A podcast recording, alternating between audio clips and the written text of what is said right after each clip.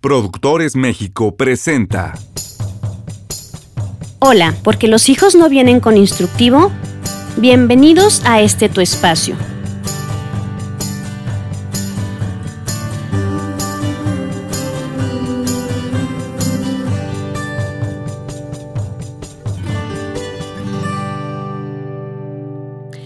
Día de hoy vamos a hablar sobre la trascendencia de que todas las personas conozcamos nuestra historia, es decir, conozcamos de dónde venimos. Lo voy a, hablar en torno a los padres y también a los hijos, pero haciendo énfasis en, en, puntos, puntos diferentes de para qué lo necesitamos nosotros como adultos y para qué lo necesitan nuestros niños y nuestros adolescentes. Em, Voy a empezar haciendo referencia a, una película que me encanta. Bueno, dos películas que me encantan, que es la de Coco y la de El árbol de la vida, que tienen eh, un tema bastante parecido. Y me gustan mucho porque en las dos películas encontramos a unos jovencitos con una guitarra, ¿no? con una guitarra y con un talento natural por la música, pero que no son eh, aceptados en su familia por ese talento. Porque en el caso de Coco, pues él tenía que ser zapatero. Y en el caso de, no me acuerdo cómo se llamaba, el del árbol de la vida, eh, él tenía que ser torero, un Sánchez.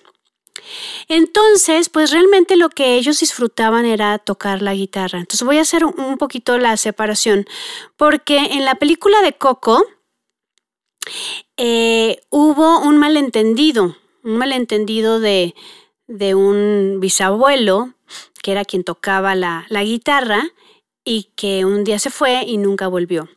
Entonces, lo que se pensó de él es que había abandonado a su familia, cuando la realidad es que lo habían matado.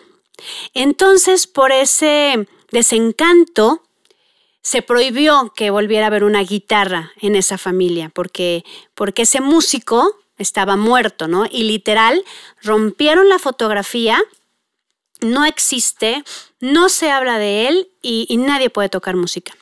Hasta que hubo un niñito, que era el, bisnieto, em, que, no entendía por qué le gustaba la música. Entonces es como, como yo estoy mal, o sea, no encajo en esta familia porque yo quiero tocar la guitarra. Y bueno, pues ya saben toda la trama donde, donde él logra conocer a, ese bisabuelo, que era el que le cantaba la canción a, su abuela, ¿sí? Este, por eso su abuela, dentro de, de, lo, de, lo apagada que se encontraba, este, ya tal vez por su edad, con pocos recuerdos, eh, cuando escuchaba la canción que le cantaba su papá sonreía. Claro que la bisabuela estaba muy enojada porque, porque su esposo la había abandonado. Y fíjense, ¿no? Así se hacen los chismes, decimos. Hay muchas cosas que realmente nosotros no sabemos de los miembros de nuestra familia y se empiezan a hacer interpretaciones y, las interpretaciones después se cuentan como verdades y resulta que, que, no era por ahí, que se juzgó mal a la persona, se le excluyó a la persona y, y después hay miembros de la familia que se parecen a esa persona y no entienden por qué son así. O sea, hay que recordar que la genética existe, ¿no? O sea, es la genética en el, en el tema del cuerpo, ¿sí? Este, el, el cabello que tenemos a, a quién se parece, el color de nuestra piel, etc. Bueno, pero también en cuanto a nuestros gustos, a nuestros talentos. En la película del árbol de la vida, a mí me gusta mucho cuando, bueno, no me gusta, bueno, me, no, me, gusta lo que dicen, pero se me hace como muy representativo cuando, cuando el padre le dice, tú dejas de ser un Sánchez. O sea, has eh, sido la burla, ¿no?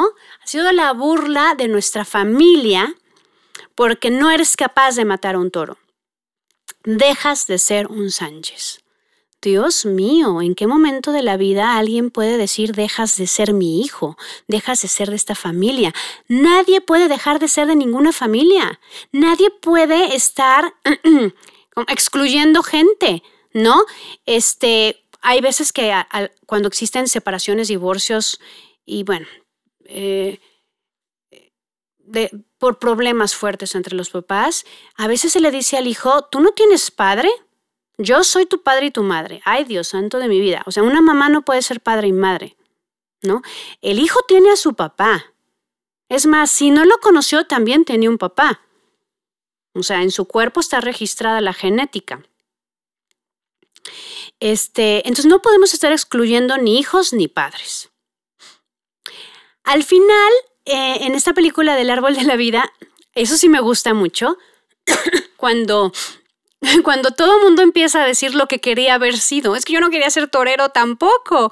Yo quería bailar, yo quería cantar. De hecho, había alguien que quería cantar, ¿no? Entonces tiene una explicación para el chico, este, pues su afición por la música. Y, finalmente, esta película me gusta mucho cuando, cuando él eh, que les digo que se me olvidó su nombre, este, en lugar de matar al toro, canta y le pide perdón. O sea, le pide perdón en nombre de toda la familia. Eh, hay muchas veces en las, que, en las que uno de nuestros hijos, un integrante de la familia, normalmente aquel, como les digo, que es el chivo expiatorio, el, la oveja negra, el que tiene alguna enfermedad, es el que, el que, está, el que está enfermo para, como para pagar las deudas de toda la familia, para pedir perdón por algo. Está pagando cuentas que no son de él. Por eso hay depresión, por eso hay ansiedad, por eso la persona se puede lastimar el cuerpo, por eso puede haber una huelga de hambre. O sea, yo lo he visto durante 20 años en consulta. O sea, yo tengo que indagar en la, en la historia de la familia. He hecho genogramas muy grandes para conocer cuáles son los patrones que se están repitiendo, cuáles son los secretos que todo mundo sabe pero no saben, eh, cuáles son las personas que han sido excluidas, juzgadas, para, para entonces poner orden en la familia y liberar, porque la realidad es que a nadie nos toca juzgar. Eh, muchas familias podemos tener esa costumbre de estar juzgando por el, en función de un deber ser, pero la realidad es que nadie sabe lo que vive el otro hasta que está en sus zapatos y eso no se puede, vaya, ¿no? Entonces, eh, Em, empiezo este episodio haciendo referencia a estas dos películas porque me encantó que salieran casi al mismo tiempo. Me encanta a mí la festividad del Día de Muertos, me parece muy simbólica. Y porque estas películas también tienen que ver con, toda. Mm, pues con toda una propuesta que existe de reconocer todas las personas que son parte de un sistema familiar, ¿no? Eh, porque eso puede como dar más tranquilidad a todos los miembros de la familia. Y algo muy importante, cuando nosotros conocemos quiénes son nuestros padres, quiénes son nuestros abuelos, quiénes son nuestros bisabuelos, quiénes son las mujeres de mi historia, digo hablando yo como mujer, puedo entender por qué soy como soy. Hay, muchas personas que, de verdad nos podemos preguntar, es que ¿por qué yo soy así? O sea, ¿por qué yo volteo y veo a, las personas, mi familia, y, no, pues yo soy distinto, a mí me gustan otras cosas y se siente feo porque es como no encajo. Hasta que empiezas a, investigar y, y conoces a ciertos personajes, eh, a través de su historia, tal vez ni siquiera los conoces físicamente, pero dices, es que, es que yo me parezco mucho a esta persona, esta persona hizo eso y yo también lo quiero hacer, entonces me puede dar paz. Eh, conocer también a, las personas que, que nos anteceden sirve para agradecer, sirve para ser menos arrogantes, eh, ¿A qué me refiero? Fíjense, eh, cuando daba yo clases en universidad, mm, muchas veces di clase en la carrera de psicología o de psicopedagogía, donde hay muchas mujeres. Y entonces yo las veía eh, sin interés por la clase, sin querer hacer tareas, este, realmente como sin querer aprender a muchas de ellas. En buenas universidades que implican una colegiatura bastante elevada. Y una vez me acuerdo que estaba yo con un grupo y les dije, ¿saben ustedes lo que tuvieron que hacer muchas mujeres para que ustedes estuvieran sentadas en esa butaca y yo estuviera dando clases aquí? Porque miren, ustedes no tuvieron que pelear por estudiar, no tuvieron que arriesgar su vida por estudiar, no tuvieron que trabajar para pagar sus estudios. Eh, yo estoy frente a ustedes pudiendo ser al mismo tiempo madre, eh, pudiendo ser esposa, pudiendo eh, ser directora de una empresa, teniendo licenciatura, diplomados, maestría, y estar frente a ustedes en una clase a las 8 de la noche, em, porque en mi casa están las niñas al cuidado de su papá mientras yo trabajo en este horario, porque nos hemos acomodado bien. Este, y para que yo pueda estar haciendo esto y ustedes estén sentadas ahí, hubieran mujeres que dieron la vida. ¿No sería bueno que nos pusiéramos a reflexionar, chicas, el cómo estamos nosotros valorando yo mi trabajo y ustedes el estudio? Entonces como que se, sentaban así como un poquito más derechitas y yo les dije, ¿no se sabe la historia de Sor Juana Inés de la Cruz? Eh, sí sabían que la generación, por ejemplo, de, de, mis, de mi abuela, ¿no? Las mujeres que nacieron alrededor de 1920, pues tal vez tuvieron primaria, no tenían muchos estudios, algunas aprendieron a leer. Ellas solamente tenían en su vida la única posibilidad de casarse y ser mamás, no de estudiar, no de pensar en cuál es su talento y poder trabajar, ganar dinero, poder salir con las amigas a tomarse un café. O sea, ellas tenían su caminito muy bien establecido. La generación de mi mamá que son las mujeres que nacieron alrededor de los años 50, pues ya pudieron terminar la secundaria y la mayoría estudiar la normal, una carrera comercial para ser secretarias, pero muy pocas la universidad. Las que iban a la universidad tenían que ir en contra de sus padres. Yo entonces les conté una historia a mis alumnas y les decía, miren, hace muy poco conocí una mujer llamada Laura Urdapilleta la primer bailarina de México en ser reconocida a nivel internacional. Una bailarina de ballet que volaba en el aire y que fue convocada por un ballet en Rusia para irse para allá. Cuando yo la conozco, ella nos cuenta la historia de que para bailar en Bellas Artes, pues obviamente las funciones eran en la noche. Su mamá tenía que lograr que su papá no se diera cuenta para que ella fuera a bailar y terminando la función irse corriendo para estar en su casa. Y estoy hablando de que era una mujer que iba a bailar, que iba, que era una mujer súper destacada. ¿Ustedes creen que fue permitido que ella se fuera a Rusia? Pues claro que no. Tenía un talentazo maravilloso. Fue de las fundadoras de la compañía de ballet en la Ciudad de México, no me acuerdo bien cuál era el nombre, fue muy reconocida. Pero, pero esa mujer no tuvo las mismas posibilidades que muchas de ustedes que han tomado clases de baile y que por flojera no quisieron seguir ensayando.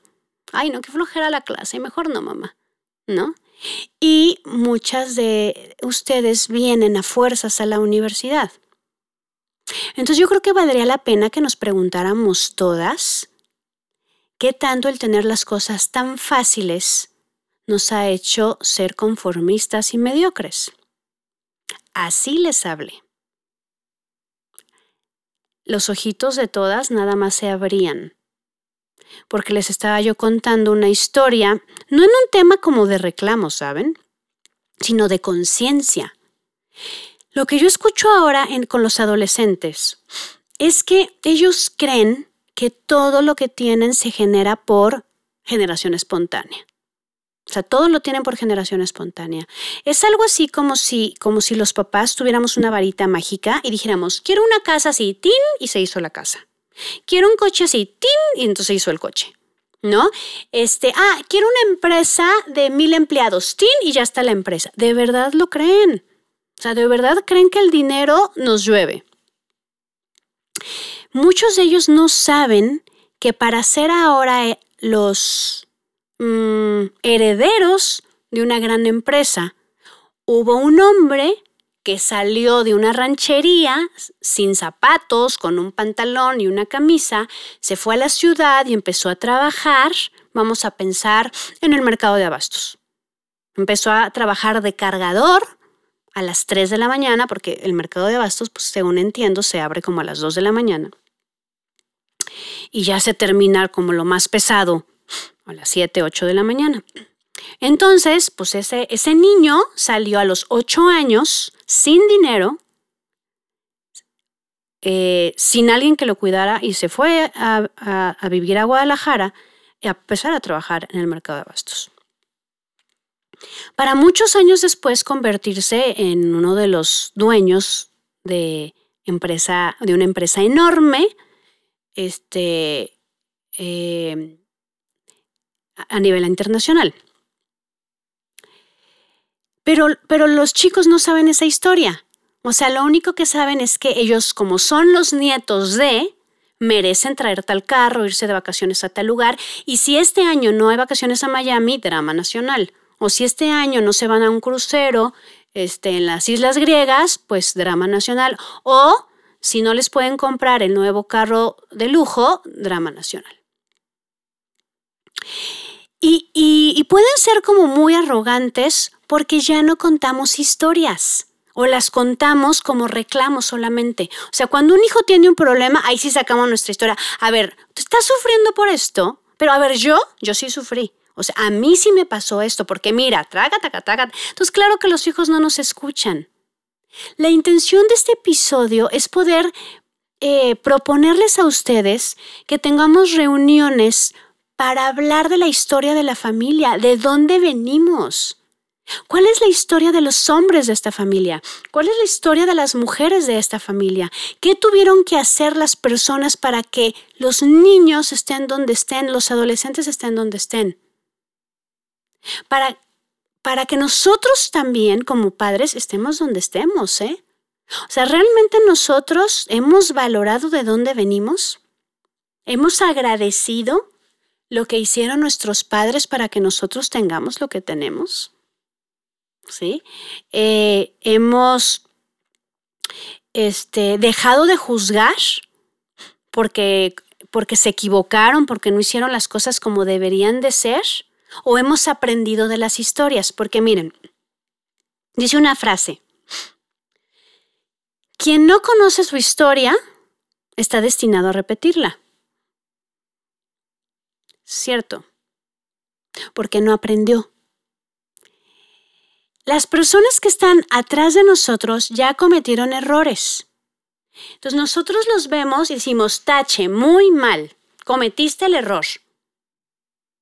Nada más que cuando no se aprende y yo tengo una situación parecida, lo vuelvo a hacer. Porque normalmente los errores se cometen porque se toman las decisiones más fáciles.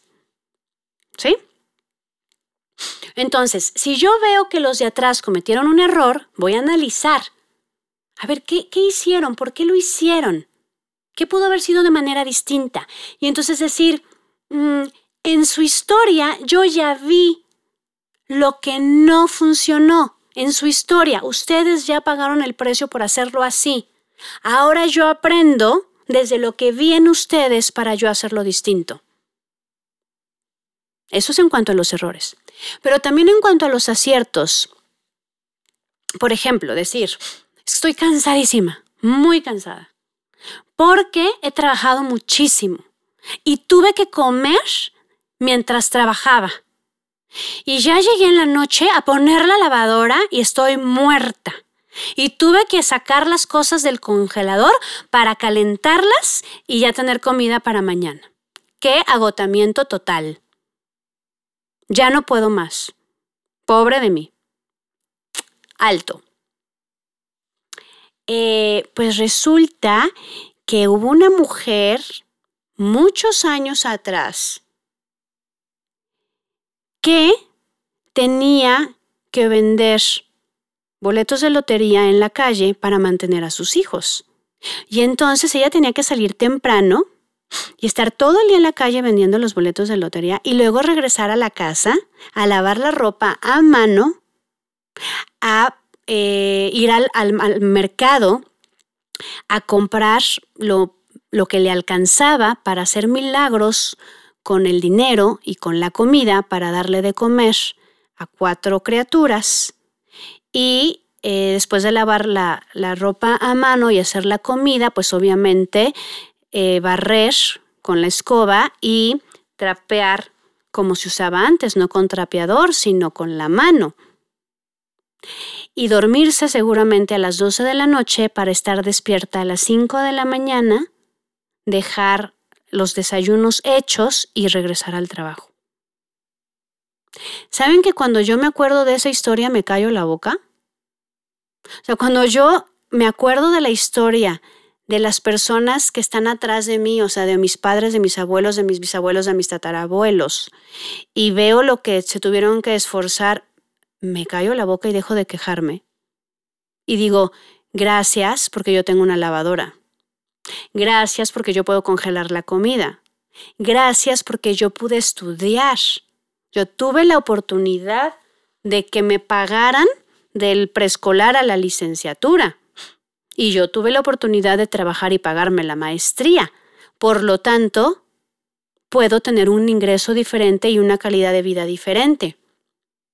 Gracias a que las mujeres que estuvieron atrás de mí se tuvieron que esforzar muchísimo más para que yo pudiera tener una vida distinta. No se trata de hacer comparaciones y donde yo diga, mi sufrimiento no vale nada, ¿no? Mi situación no vale nada. No, no, no es de hacer comparaciones para ver quién es más o menos, sino es para valorar, para valorar y para agradecer. Pero también, fíjense, a, eh, a mí me ha servido mucho también cuando tengo así como algún problema, de esos años que se te junta todo y que dices, ya no puedo más. Cuando yo estoy solita, en mi cama, viendo que ya no puedo más con la situación, me siento muy débil. Es que ya no puedo, no voy a poder con esto, es muy difícil. Me siento muy débil del cuerpo, incluso como que el cuerpo se empieza a ir hacia adelante.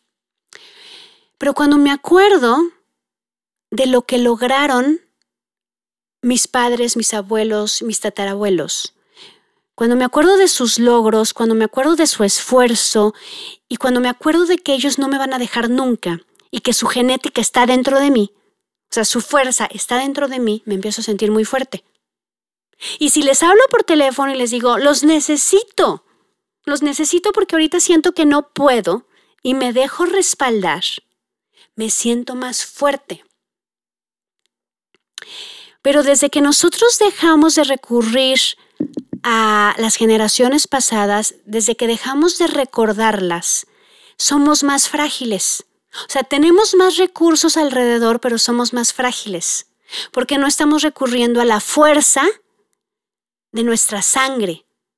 O sea, a ver, y no lo estoy diciendo como tan cursi, es en serio, ¿eh? O sea, adentro de nosotros tenemos células, hay toda una genética, hay toda una genética y hay toda una historia. Y aparte en los álbumes familiares, que tristemente tampoco ya no existen como antes, este, en, en, esos álbumes vienen, vienen las fotografías de lo vivido. Y donde tú dices, wow, de ahí vengo yo. Entonces, mm, mi recomendación es que encontremos espacios para hablar. En las familias estamos muy distraídos cada quien en nuestra habitación con nuestra pantalla, ¿no? Pantalla de lo que quieran. Ya no existen tanto las sobremesas. Valdría la pena recuperar ese tiempo donde terminamos de comer y hablamos de anécdotas, ¿no?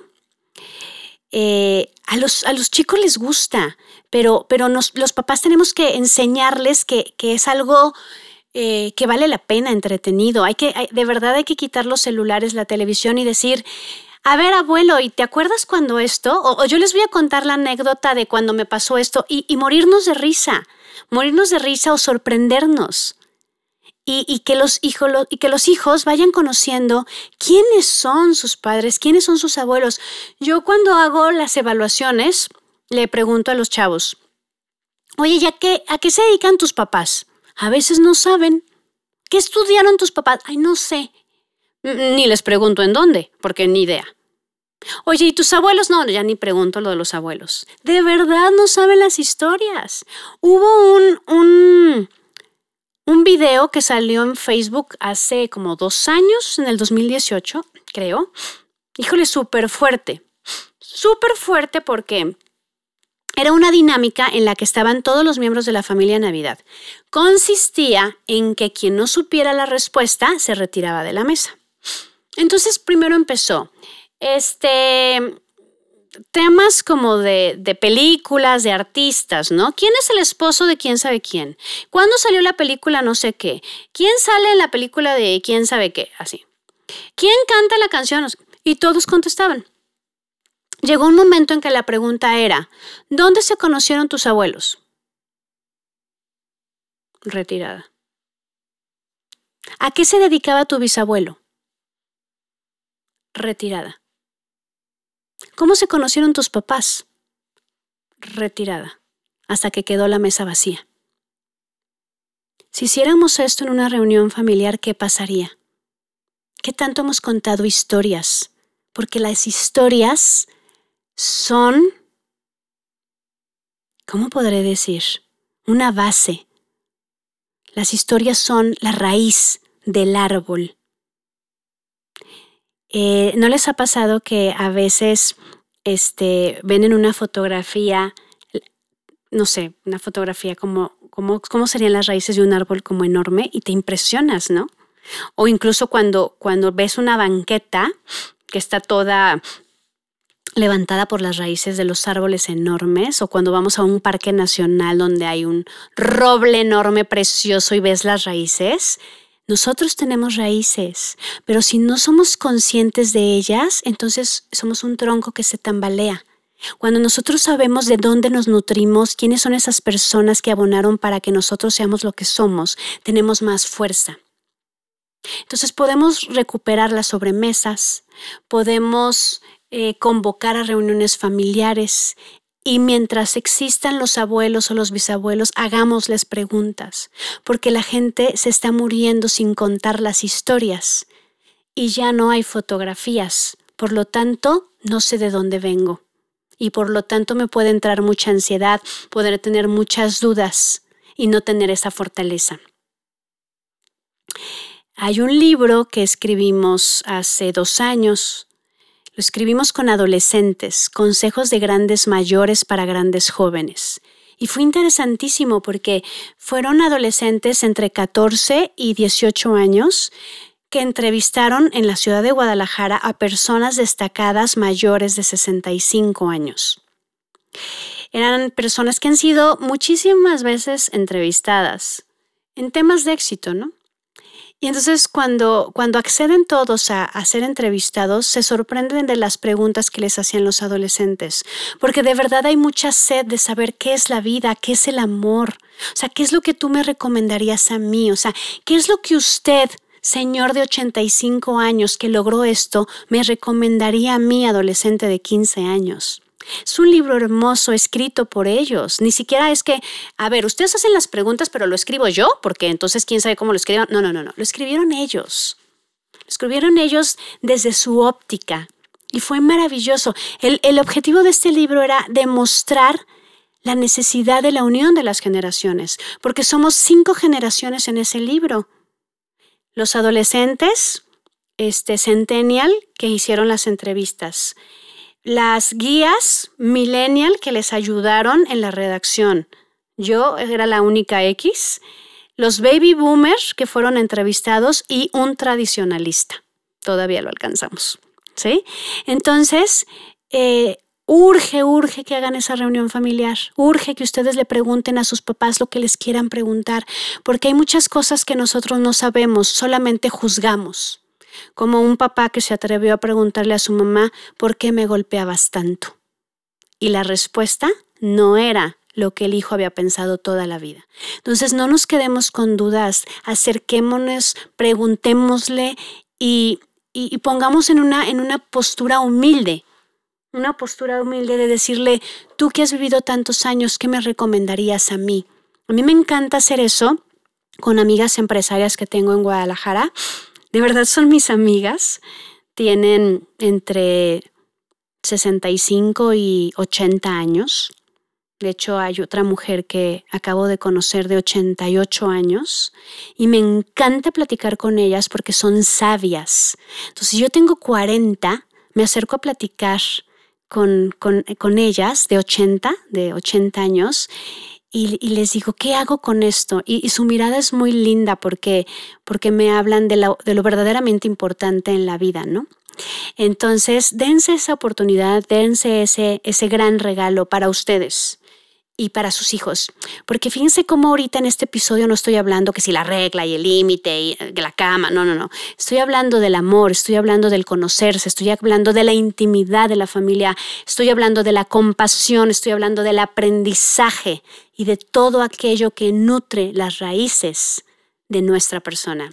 Porque son las historias que necesitan ser contadas para entender por qué somos como somos. Me encantó haber dialogado en este episodio con ustedes. Espero en verdad que lo hagan. Les va a encantar. Tal vez al principio sus hijos renieguen, ay, qué flojera, no quiero. Pero van a ver que, que cuando empiecen a contar las historias va a haber mayor unidad familiar, que es lo que tanto necesitamos en nuestra sociedad. Les dejo entonces este instructivo para conocer la fortaleza de nuestras raíces. Escriban, ahora sí, escriban el instructivo y la historia de su familia para que las nuevas generaciones también sepan quién fuiste tú, quién fuiste tú papá, quién fuiste tú mamá. Y que gracias a ti, tus nietos, tus bisnietos, puedan lograr algo que tú no pudiste vivir, pero que los liberaste para que ellos pudieran mm, volar su propio sueño. Así es que les dejo esta linda tarea y hasta la próxima que lo disfruten. Contenido supervisado por IFITAF. Esta fue una producción de Productores México, grabado en estudiosdegrabación.com.mx.